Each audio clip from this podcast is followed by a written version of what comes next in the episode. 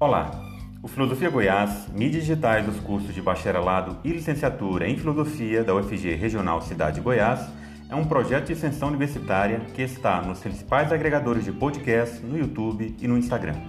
E se dedica à exposição do nosso fazer filosófico aqui na cidade de Goiás, antiga capital do estado, e também à promoção da interlocução com a comunidade filosófica nacional. O canal de podcast Filosofia Goiás promove entrevistas, exposições orais variadas, seminários de pesquisa, webséries e debates sobre os mais variados temas de filosofia com discentes e professores pesquisadores dos cursos de bacharelado e licenciatura em filosofia da UFG Regional Cidade de Goiás e com convidados de outras universidades de todas as partes do país. Além de ampliar os debates filosóficos, o Filosofia Goiás pretende promover interlocuções com instituições congêneres e diálogos filosóficos que transitem entre a tradição do pensamento filosófico e as questões do nosso tempo. Também o próprio fazer filosófico no ensino, na pesquisa, na extensão e na formação para a docência são tematizados aqui.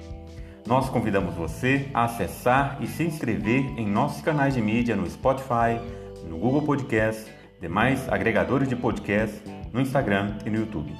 Meu nome é Cícero Oliveira e dando sequência ao episódio anterior, Giovana da Paz Monteiro expõe a segunda e última parte da comunicação intitulada Notas sobre Religião em Bergson e Freud. Partindo de algumas ideias apresentadas por Henri Bergson no segundo capítulo das duas fontes da moral e da religião, em cotejo aos argumentos de Sigmund Freud apresentados sobretudo em O Futuro de uma Ilusão e Totem Tabu, Giovana da Paz Monteiro estabelece um diálogo entre a visão filosófica bergsoniana e a compreensão psicanalítica freudiana para a religião e suas implicações nos âmbitos social, moral e subjetivo. Tanto para Bergson quanto para Freud, observada a partir do seu contexto originário, a religião seria um meio utilizado desde os primeiros agrupamentos sociais humanos para conter impulsos humanos primários, tendentes à desagregação social e moral. Questiona-se também a eficácia dessa compreensão e suas consequências, uma vez que, a respeito de todo o poder que religião e fabulação exercem sobre a vida psíquica, nossa época tem sido pródiga em reproduzir comportamentos antissociais, individualistas ou aberrantes. Giovana da Paz Monteiro possui bacharelado e mestrado, além de doutorado em filosofia pela Universidade Federal da Bahia.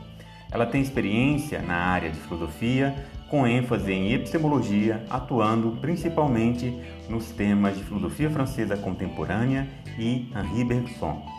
Giovanna é professora adjunta do Colegiado de Filosofia no Centro de Formação de Professores da Universidade Federal do Recôncavo da Bahia, a UFRB. Ela coordenou o projeto de extensão Café Filosófico e o grupo de estudos e pesquisa Bergson e a Filosofia Francesa, dedicando-se atualmente à pesquisa de pós-doutoramento moral e religião, diálogos possíveis entre Bergson e Freud, orientada pela professora doutora Silene Torres Marques, da UFSCar.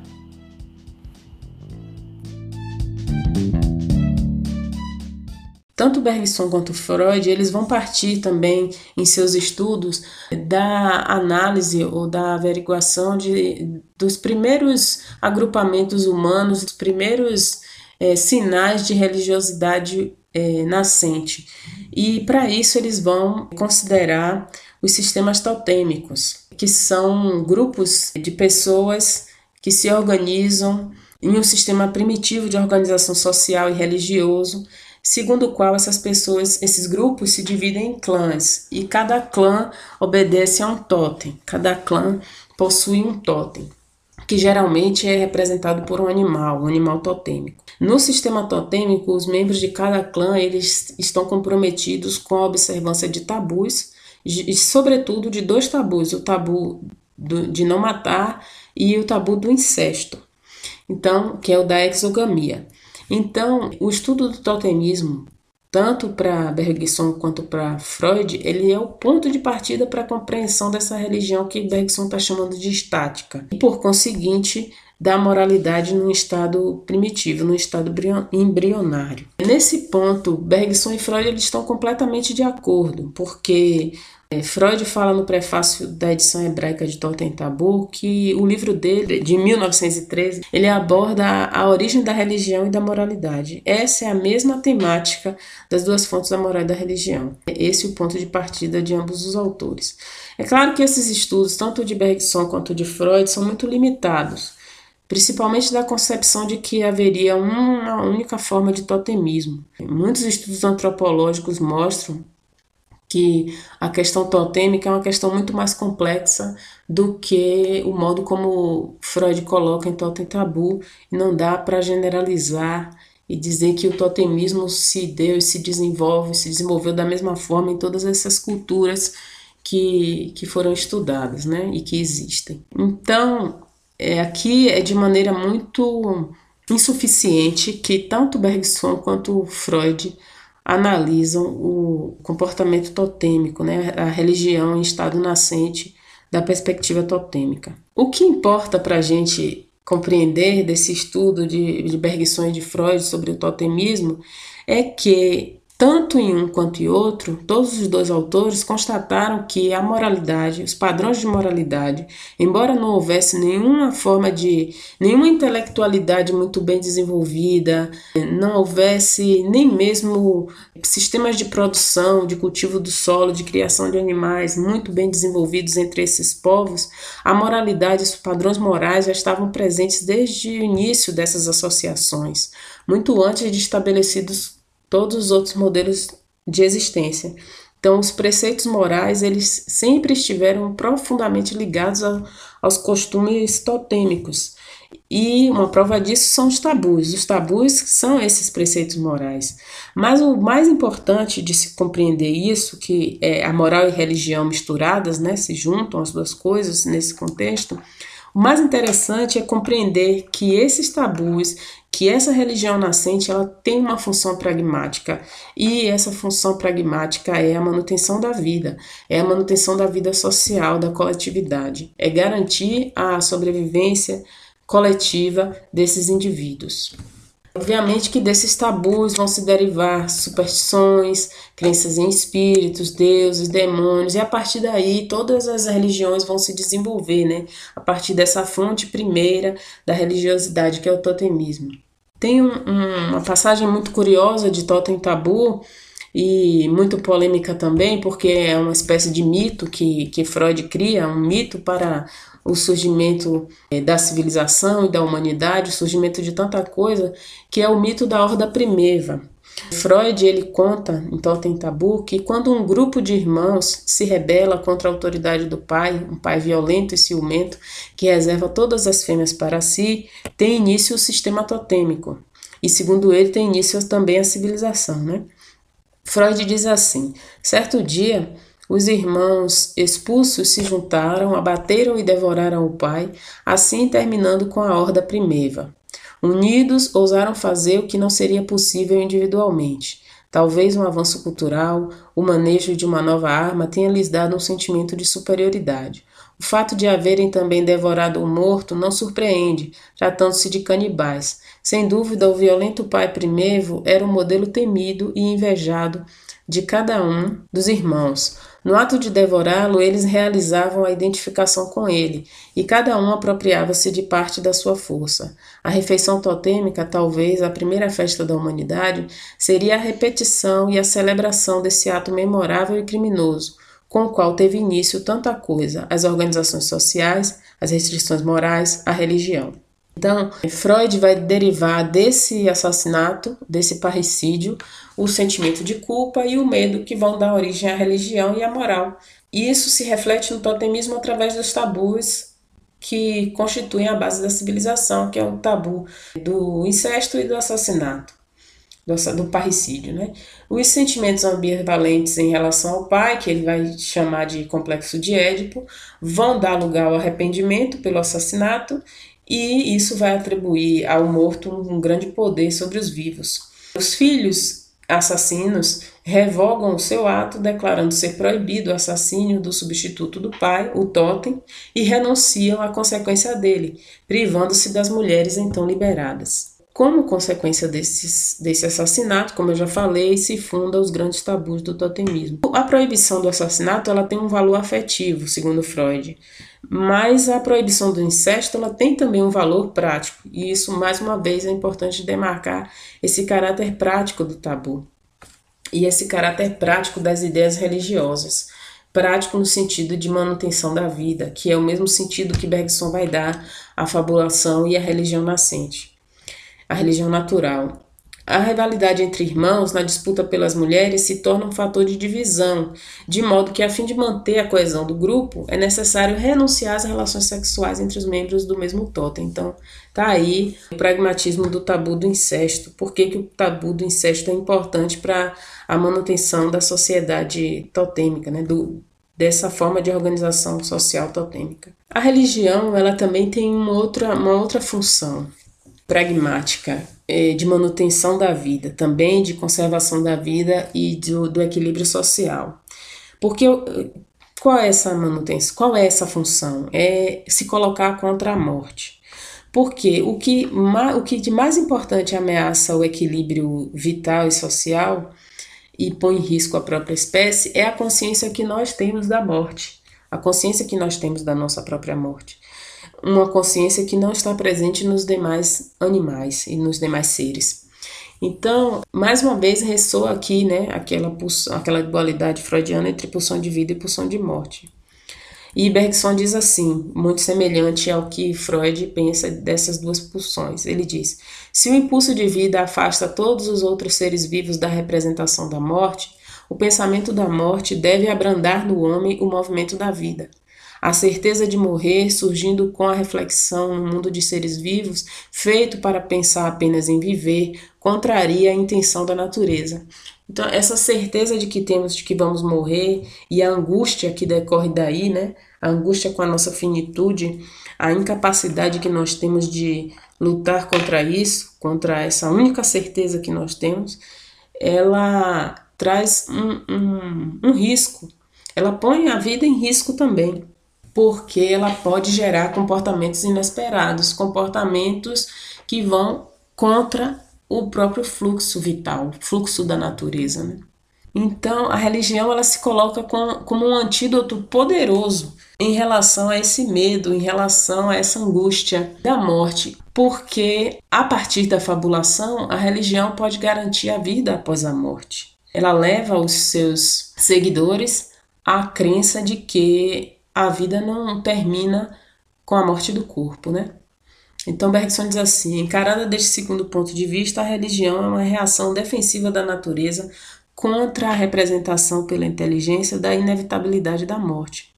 Na tentativa de lidar com essa finitude, a fabulação, que cria a religião, ela apresenta uma solução muito útil, que é a promessa da vida no além. E daí todas as crenças relativas a isso, a crença na imortalidade da alma, sobretudo, que vai ser a principal, o principal trunfo das religiões, de um modo mais amplo, né? A religião também se coloca de maneira bastante eficaz contra o imprevisível. Uma vez que a fabulação é a base dessa religião estática, dessa religião natural, nascente, que nos constitui quase que originariamente, originariamente de fato, essa religião ela pode aplacar em nós também o medo da imprevisibilidade, o medo daquilo que a gente não consegue controlar. A morte é um desses, desses causadores desse medo. Porém, há outros fatores naturais que nos causam medo, além da morte, mas, é, sobretudo, aquilo que a gente não controla, que são os fenômenos naturais, os fenômenos imprevisíveis, situações imprevisíveis, o porvir, o futuro. Isso também é, precisa ser contido pela religião na função de preservar o convívio social. Esse medo pode nos fazer, pode fazer o, o ser humano encarar a realidade de um modo muito pessimista, e esse pessimismo pode contribuir para um, um, desinteresse no social, um desinteresse na coletividade.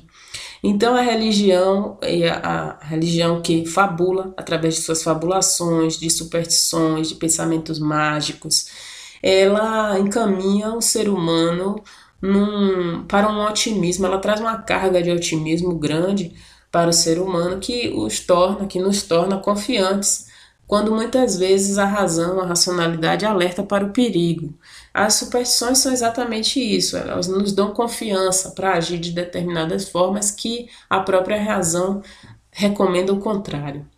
Então, a crença em potências mágicas, a crença na magia, a ideia de que a matéria pode se comportar segundo os nossos desejos, de acordo com aquilo que a gente é, deseja, tudo isso tem a ver com a fabulação, tudo isso tem a ver com um pensamento religioso primitivo, com uma religiosidade natural que nos faz, ainda que seres altamente cultivados, cientificamente cultivados, podem manter superstições, fabulações, pensamentos mágicos, podem manter a crença de que a matéria pode se comportar do modo como a gente quer, mediante forças mágicas. Tudo isso é natural, segundo Bergson. Essas ideias elas eclodem no ser humano, no nosso pensamento, de modo natural, como uma reação da natureza, uma, reação instintiva contra esse perigo, contra o medo que o inesperado pode acarretar. A partir daí a religião ela começa a se sofisticar e já sai da linha do da religião puramente natural, do totemismo, de uma religião que é estritamente fabulosa, amparada na fabulação, ainda amparada na fabulação, mas ela passa de um animismo, é, de uma concepção mágica da realidade, para a antropomorfização dos fenômenos da natureza e para uma concepção de deuses para uma visão mítica do mundo. Nessa visão mítica de mundo, aí é, Bergson vai dizer que essa crença em deuses ela já é um caminho para uma outra forma de religião. Já não, não se trata mais de uma religião puramente estática, de uma religião puramente natural, porque ela já não é mais infraintelectual por excelência. Por quê? Porque já se misturam aí uma certa reflexão.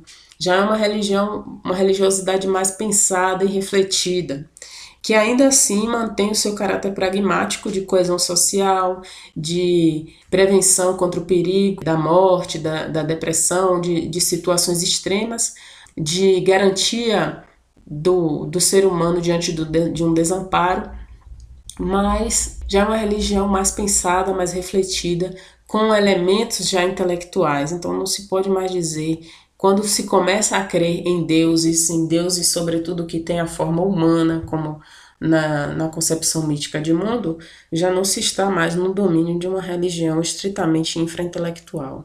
Eu queria agora, já partindo para uma análise mais final, uma conclusão, dizer que essa visão de religião estática em Bergson, ela se aproxima muito da concepção de religião que Freud explora em seus textos críticos à religião, à religiosidade, né? A, a ideia da religião como ilusão, ela é muito pertinente a essa compreensão da religião como fabulação, como fruto de uma fabulação, de uma visão fabulosa do mundo, que tem uma função prática. Bergson vê essa função pragmática como também perigosa, essa não essa função pragmática, mas essa fabulação do real como perigosa. Por quê? Porque uma vez que ela pode contribuir para a coesão social, ela também pode contribuir para um fechamento cada vez maior, para um, um, um pensamento cada vez mais único, cada vez mais fechado, alheio a uma visão mais aberta, alheio à, à, humanidade, alheio a uma moralidade aberta que atinja a humanidade como um todo. Mas só que Bergson ele vê a possibilidade dessa abertura moral em uma outra forma de religião. E talvez não mais numa forma de religião, mas no que ele entende por experiência mística, que seria uma experiência supraintelectual. Ela não está mais num domínio infraintelectual, ela não está num domínio misto de uma religião dinâmica, mas ela supera esse domínio, tanto infraintelectual quanto intelectual. Essa experiência Bergson, essa experiência mística, ele vai dizer que ela é restrita a um número muito pequeno de indivíduos, mas que há relatos, há casos na história dessas experiências místicas, há relatos de indivíduos que se fizeram exemplo e que com seu exemplo conseguiram modificar uma realidade social, não, não necessariamente com proselitismo, mas apenas com seu exemplo. Ele dá exemplos de que um grande místico foi Jesus Cristo, entre outros que ele cita no livro. E ele vai dizer que o que mais se aproximou dessa experiência mística foram os místicos cristãos, não necessariamente defendendo a religião cristã, o cristianismo como a religião por excelência. Bergson não faz isso, mas ele fala de que o que se aproxima ao máximo dessa experiência de abertura de uma fraternidade universal, não mais de uma solidariedade social, seria a mística cristã. Então ele vê, Bergson vê ainda a possibilidade de uma mudança é, social, moral, política, a partir dessa abertura, a partir dessa possibilidade de, de estar em abertura moral de, de compreensão de uma experiência coletiva ampliada, que não se restringe apenas a certos grupos fechados, que se fecham cada vez mais em si mesmos, rejeitando tudo que vem de fora, tudo que é externo, e sendo o ambiente propício para a disseminação de preconceito, de intolerância, porque no final todas as religiões que se fecham em si mesmas, todos os grupos que se fecham em si mesmos, eles podem desencadear esse tipo de processo.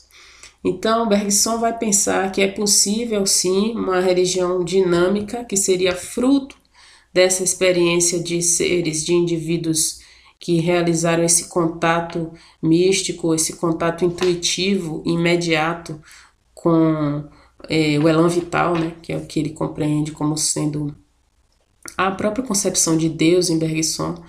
Então, esse, essa experiência na visão dele seria possível e isso poderia influenciar a sociedade, influenciar a humanidade no caminho de uma fraternidade é, humana e não mais de uma solidariedade social.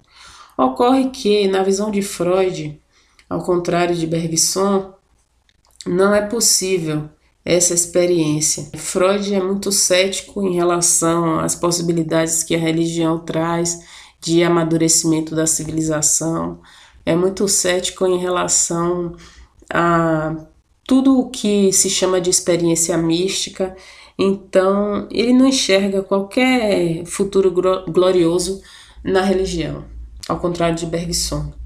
Para Freud, o que há é isso que Bergson entende como religião estática, que é fruto da fabulação, do medo e do desejo, de um desejo de proteção. Né? É, não tem nenhuma possibilidade de abertura moral através daí. Para ele, as, as doutrinas religiosas elas são indemonstráveis. Você não tem como demonstrar cientificamente que as doutrinas religiosas são revelação da verdade. Elas não passam de ilusão do inventário psíquico da cultura. As ideias religiosas, assim como a arte ou qualquer outro, outro meio entorpecente, funciona como uma satisfação substitutiva para as renúncias que nós, enquanto, enquanto indivíduos, em uma sociedade, precisamos realizar. As renúncias culturais que a gente precisa realizar para se encaixar no modelo que a vida segue. O problema é que essas renúncias se transformam em mal-estar, em neuroses, e a própria civilização ela tem que lidar com essas neuroses, né? Então, é um perigo. A religião, na verdade, para Freud é um perigo e seja ela estática, dinâmica, porque para ele só existe uma forma de religião que é a da fabulação, a da ilusão. Na perspectiva psicológica, psicanalítica freudiana, a ilusão é a crença cuja motivação provém de um desejo. É isso. Enquanto seres humanos, nós, nós somos inconformados com a nossa condição. Uma condição que é de impotência, de pequenez, uma condição que é finita.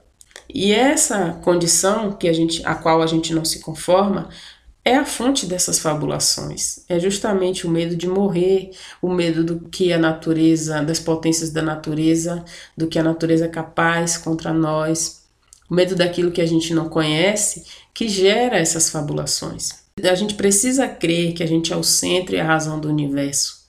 O contrário, se a gente não é o centro e a razão do universo, estaríamos, se a gente não é tudo isso, a gente está abandonado, desamparado, como qualquer outro ser no mundo. Então, na visão de Freud, ao acreditar nessa primazia do, da humanidade, a gente está sendo religioso.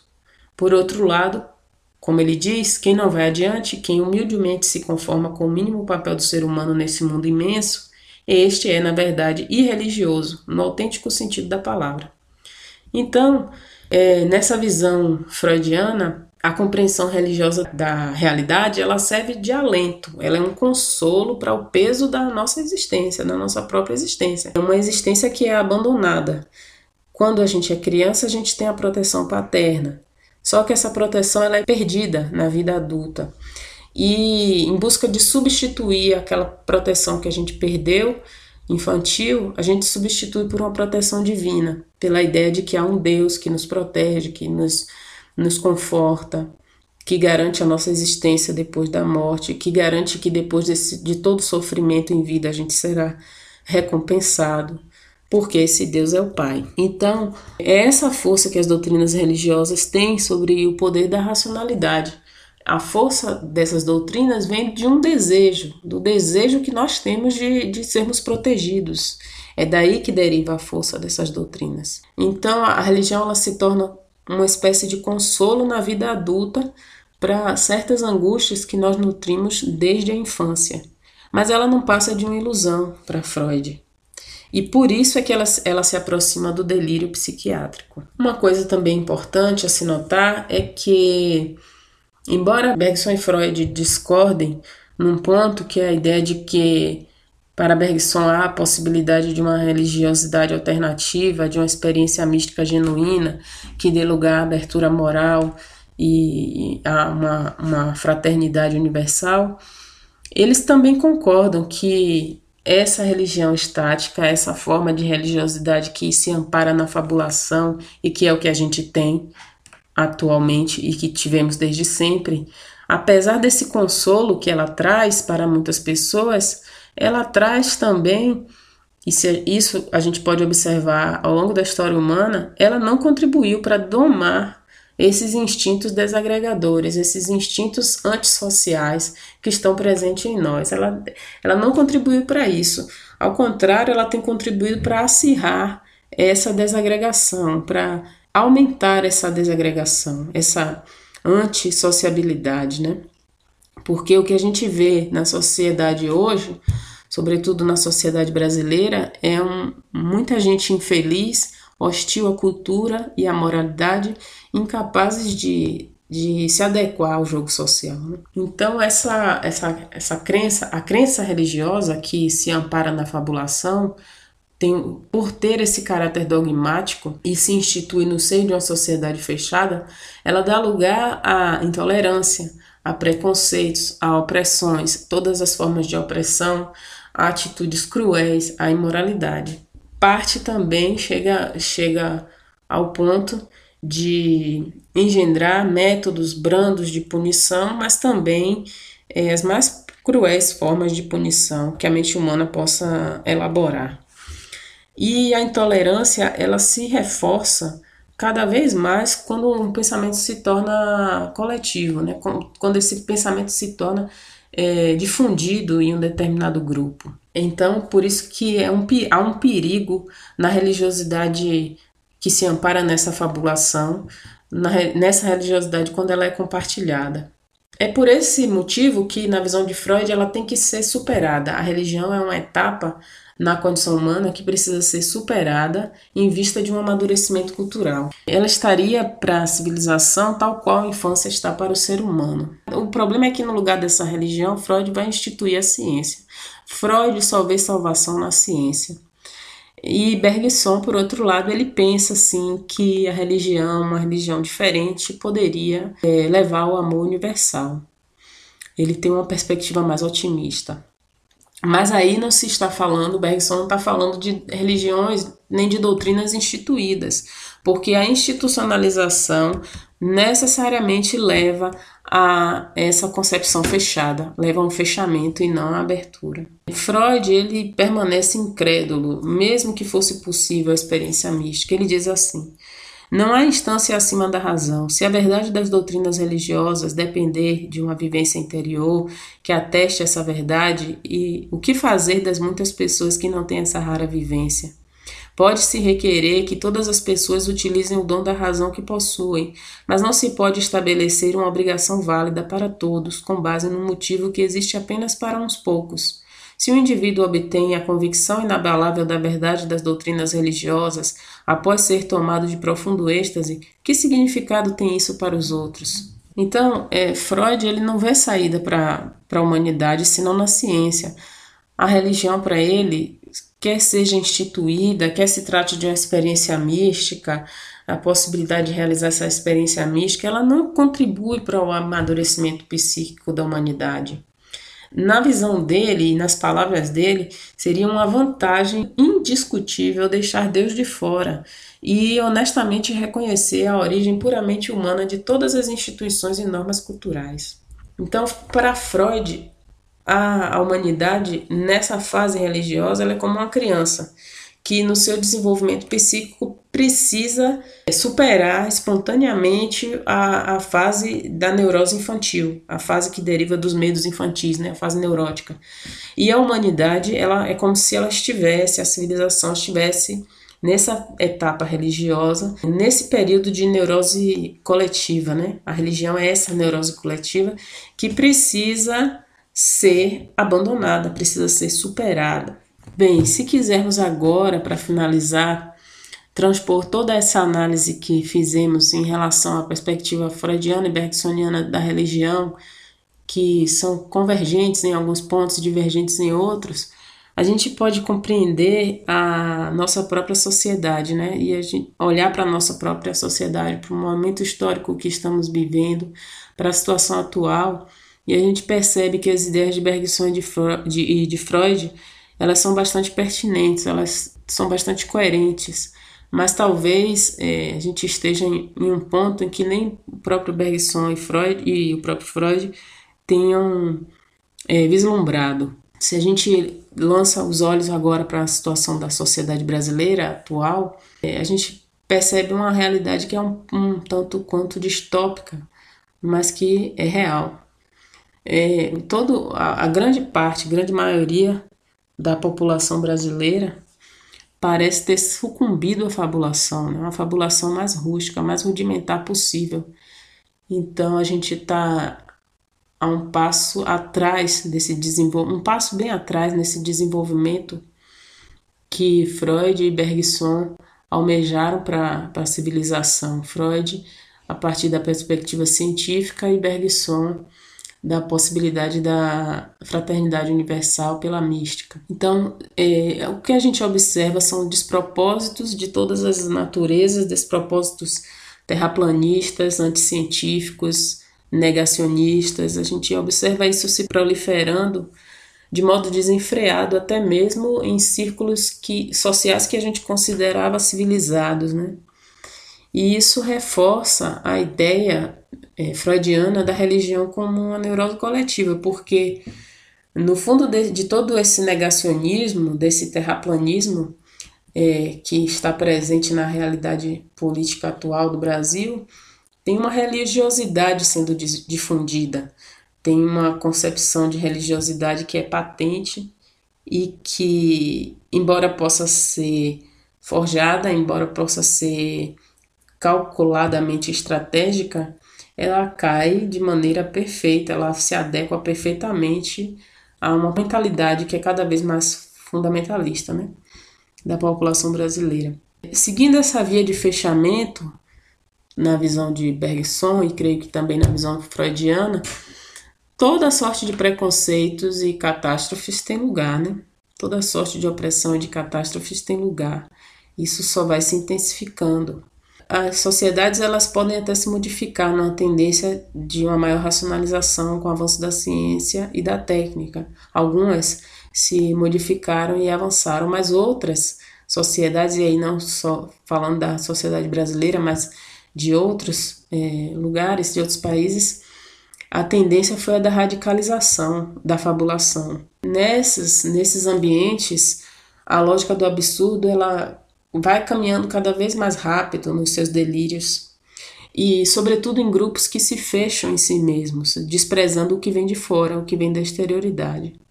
Quando Bergson escreveu As Duas Fontes, em 1932, ele, descrevendo né, essa estrutura psicossocial humana, ele teve um lampejo do que isso poderia ser do que isso foi, porque é um livro entre guerras. É, As Duas Fontes é um livro que está entre a Primeira e a Segunda Guerra. E ele viveu os horrores desse período, né? Bergson morreu em 1941. E sendo judeu também, ele viveu de modo mais é, efetivo essa, esse momento histórico. Mas talvez ele não tenha podido prever esse futuro insólito que a gente vive agora, né? Não poderia ter previsto como a fabulação seria não mais uma ferramenta útil para a manutenção da vida, mas uma ferramenta que iria, uma ferramenta que iria ser utilizada contra a vida. Por que, que é uma ferramenta que tem sido utilizada contra a vida, sobretudo aqui é, onde a gente vive? Porque se a gente olhar para o nosso país hoje, nesse momento em que já morreram mais de 100 mil pessoas por conta dessa pandemia do coronavírus, a gente vê que a fabulação o uso da fabulação é deliberado a favor de certos interesses que não são os interesses de manutenção da vida. Fabulando, se alegam que alegam-se que essa, essa doença é um mero resfriado e que pode também ser tratada com oração, com placebo, com medicamentos que não são cientificamente comprovados. Enfim, tem se reivindicado uma fabulação no lugar do conhecimento. A fabulação tem sido colocada em primeiro plano no lugar do conhecimento. A gente vê que a gente está vivendo o predomínio da ilusão, da fantasia. Então, isso Bergson não poderia ter previsto, de como a fabulação, que é uma, uma ferramenta da natureza, uma ferramenta que cria a religião, mas que cria para manter a vida, acaba por colocar agora em risco a própria vida. Bom, eu deixo essa reflexão. São essas as questões que eu resumi aqui rapidamente sobre a religião em Bergson e Freud. Obrigada mais uma vez ao professor Cícero pela oportunidade. Até a próxima.